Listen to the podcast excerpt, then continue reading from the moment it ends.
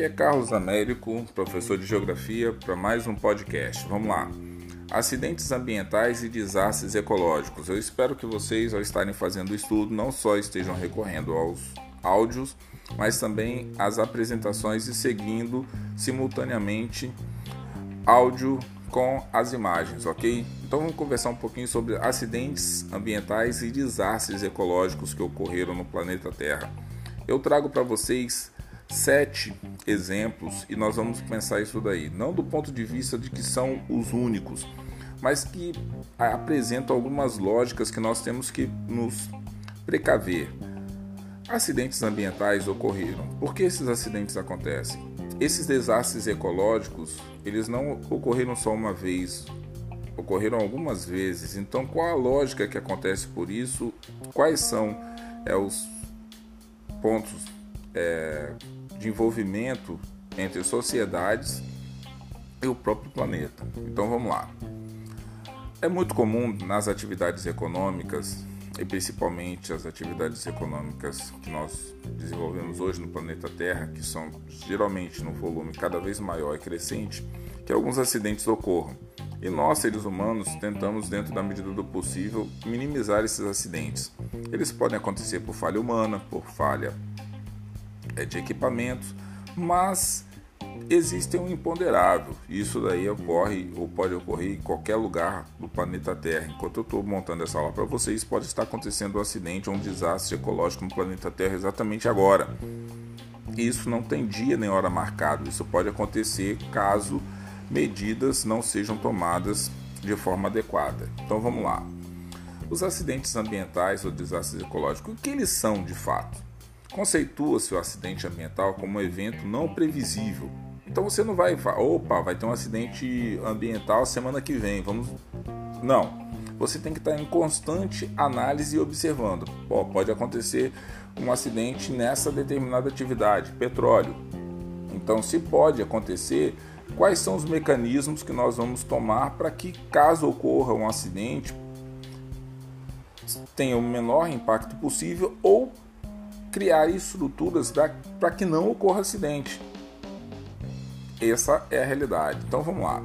Conceitua acidente ambiental como um evento não previsível, capaz de direto ou indiretamente causar danos ao meio ambiente ou à saúde humana, como vazamento ou lançamento inadequado de substâncias, gases, líquidos e sólidos para a atmosfera, no solo ou nos corpos d'água, incêndios florestais em instalações industriais. Então você tenta cercar o máximo possível com relação aos acidentes ambientais, ok? Infelizmente, nós temos vários exemplos de acidentes ambientais. Por exemplo, com petróleo, vocês vão ver que vai ser uma recorrência. Então, nos continentes, nos mares, oceanos, nos litorais, sempre ocorre e os impactos são extremamente danosos. Então, quais são os sete desastres ecológicos causados por nós seres humanos? Que vai desde o rompimento da barragem é, de Mariana, vazamento de petróleo no Golfo, liberação de óleo pelo Exxon Valdez, que foi um petroleiro, é, o desastre em Chernobyl. Então, sim, vários exemplos aqui que nós vamos conversar. E existe uma lógica por trás disso daí. Então, vamos pensar.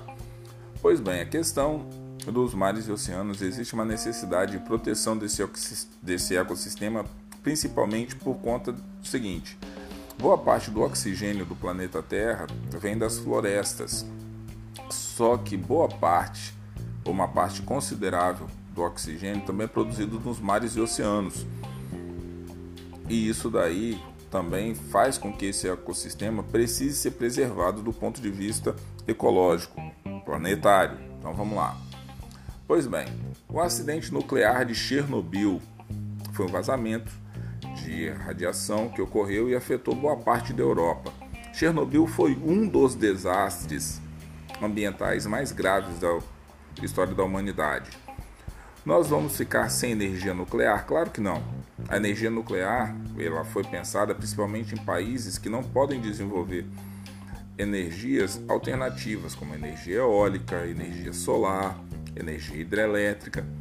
Então entra a energia nuclear como sendo parte. Nós não usamos nada nuclear? Claro que não. Existem tratamentos como tratamentos com câncer que você usa radioatividade para você faz, por exemplo, vários é, equipamentos médicos possuem radiação para que você consiga diagnosticar certas doenças, fazer tratamentos. Então, a energia nuclear ela não é de um todo ruim, mas ela tem a sua utilidade e a sua necessidade em certas áreas. Em outras, podem acontecer acidentes e esses acidentes podem afetar o planeta. Então vamos lá. Chernobyl foi o único acidente? Claro que não. O navio superpetroleiro a serviço da Exxon bateu na costa do Alasca, deixando escapar 260 mil barris de petróleo, imergindo em óleo praticamente toda a fauna da região. Então colocou ali a fauna da região em contato direto com esses 260 mil barris de petróleo. Morreram mais de 250 mil pássaros marinhos, mais de 2.800 lontras, 250 águias, 22 orcas e milhões de ovos de salmão foram perdidos. A limpeza custou algo em torno de 2,5 bilhões, mas as perdas é, nunca vão chegar ao valor exato, porque o número de perdas para o meio ambiente não é só é, os animais ou as espécies vegetais, mas toda a questão social que está envolvida naquele local, ok? Pois bem, é, o Exo Valdez, ele, claro, por conta de uma imperícia, acabou causando esse acidente. Falha humana, falha mecânica, mau tempo, uma série de fatores que culminaram com o acidente. Depois que o acidente ocorre, é, é importante você identificar quais foram as causas para que você evite no futuro. Mas o seguinte, o acidente já foi feito. Quais são as formas de você é, tenha com que isso não aconteça de novo, não aconteça com o volume que foi feito naquele momento? É, observe que as embarcações no planeta Terra têm aumentado a cada ano, podendo colocar mais passageiros, mais cargas, sempre comércio. Então é o seguinte: será que nós não precisamos repensar a forma de trabalhar é, com os recursos do nosso planeta para que nós consigamos aí manter um, um nível de crescimento, mas do qual ele não afete os acidentes ambientais e os desastres ecológicos que ocorrem no nosso planeta? É algo para ser pensado e debatido em nossas aulas. Então vamos lá. A questão do acidente do Exxon Valdez só expôs uma realidade. Então nós temos Chernobyl, nós temos Exxon Valdez e um acidente que ocorreu em 2010 no Golfo do México, também envolve petróleo. Em 20 de abril de 2010, uma explosão na plataforma de petróleo da BP no Golfo do México provocou a morte de 11 pessoas após a explosão da plataforma. É, além de jogar no mar mais de 4 milhões de barris de óleo no pior desastre ambiental da história dos Estados Unidos. Então, olha só, imagina de uma hora para outra você ter 4 milhões de barris de petróleo sendo jogados no ambiente. Você precisa usar esse petróleo, mas esse petróleo também pode se transformar num vetor de acidente no nosso planeta. Então, olha só aí, pelo menos dos três que nós observamos, um nuclear, um acidente nuclear e dois acidentes por conta da questão de transporte de petróleo, prospecção, obtenção ou transporte do petróleo. Então a atividade econômica petróleo precisa ser o que? Observada com um pouco mais de carinho do ponto de vista dos acidentes ambientais. Esse acidente no Golfo do México, ele não ficou restrito apenas ao mar, ele chegou no litoral, impactou várias praias dos países próximos, ok? Sem contar a mancha de óleo que ficou espalhado no mar por um longo período de tempo ok? não só por conta das vidas que foram ceifadas, mas todo o aparato que foi utilizado para tentar o que? Conter a explosão. Porque assim, acontece um acidente numa plataforma, uma explosão, uma pressão muito alta do petróleo, material altamente combustível e inflamável. Opa! Como que você vai dar suporte para você apagar um incêndio de proporções imensas, do qual o petróleo, ao cair no mar, ele também vai incendiar as espécies animais e vegetais próximas dali? Também serão afetadas. A questão da produção de fumaça, ela vai para a atmosfera. Quem que vai respirar esse oxigênio no futuro? Olha a quantidade de situações decorrentes de um acidente dessa magnitude. Então você não tem só o acidente em si, mas você tem toda uma série de efeitos coligados com o acidente. Então vamos seguindo.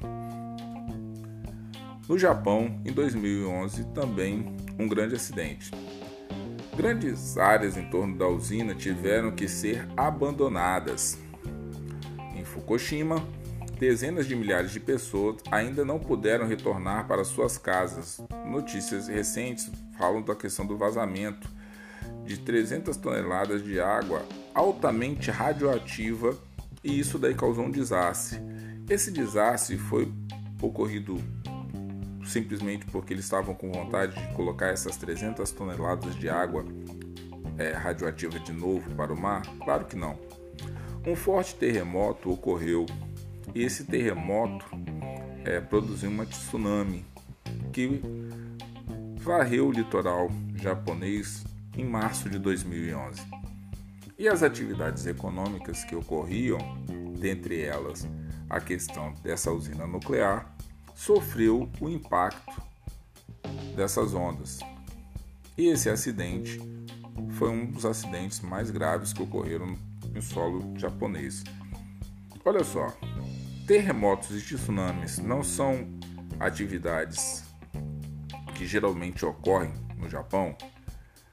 Você tem o Círculo do Fogo no Pacífico, o Japão é um grupo de ilhas, depende do litoral, depende das suas terras para desenvolver, só que está numa área suscetível a terremotos, a maremotos e a tsunami.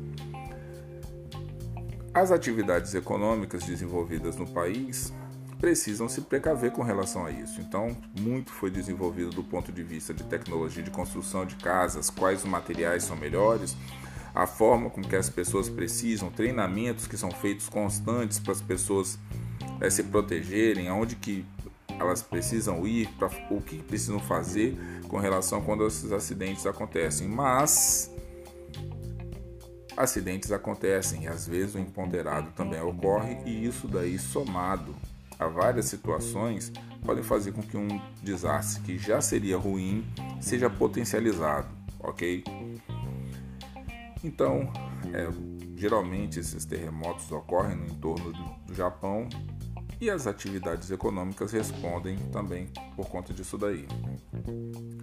Pois bem, a tragédia ecológica do Mar de Aral verdadeiro oásis em uma região desértica. Em toda a bacia do Aral existem mais de 5 mil lagos. A maior parte da região dos rios é, daria e se é, sua morte foi prevista há quase 50 anos, quando o então governo soviético é, desviou dois rios que o alimentavam para irrigar plantios de algodão. Então, o seguinte: os rios Amudária e Sirdária é, foram desviados e automaticamente o Mar de Aral parou de receber é, dos seus atributos é, água proveniente desses rios. E aí o que, que aconteceu? A Ásia Central começou a sentir essa diminuição da água. Ela não chegava de forma natural pela precipitação, chegava em grande quantidade por esses rios então o Mar de Aral começou a o quê? A diminuir a sua área. Então você observa na imagem é, que está lá na apresentação é que no ano de 1973 o Mar de Aral estava perfeito, chegando a água dos rios sem problema nenhum. Quando o governo soviético desvia parte desses rios para desenvolvimento de atividade econômica, já em 2002 você começa a sentir mudanças. 2006 as mudanças são mais sentidas. Em 2009 mais ainda. E aí você começa a observar como que a intervenção humana pode causar desastres ambientais imensos. Imagine toda a fauna e toda a flora que dependia dessa água do, do Mar de Aral. Pura e simplesmente foram afetadas por conta da atividade humana. Então, é, eu trago na apresentação vários slides que vão mostrando de 1973, 99, 2009 até dias atuais, como que vem se comportando o Mar de Aral e como que isso daí afetou é, a vida humana. Pois bem, o final da apresentação traz é, seis perguntas referentes ao tema. É, não foi aqui é, minha intenção falar é, de todos os acidentes ou de de repente destacar todos eles, mas foi de trazer a importância de se pensar o espaço ambiental como um todo, ok?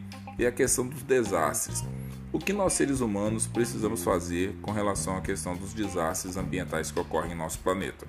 Tá certo, galera? Então espero que vocês escutem o áudio, é, as perguntas no seu caderno, responda direito e assim que nós retornarmos à aula presencial, nós vamos é, fazer a correção dessas atividades, tá certo?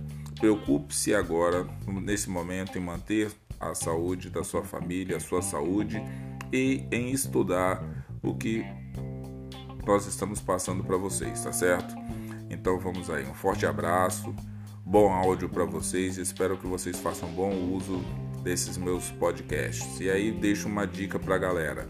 Se você quiser escutar outros podcasts que também não sejam da sua matéria, mas que vão te ajudar, por exemplo, a fazer uma prova no IFES ou algum preparatório que você tenha, vai lá dar uma escutada porque é importante você sempre estar em contato com educação. Tá certo? Forte abraço, bom estudo e até a próxima.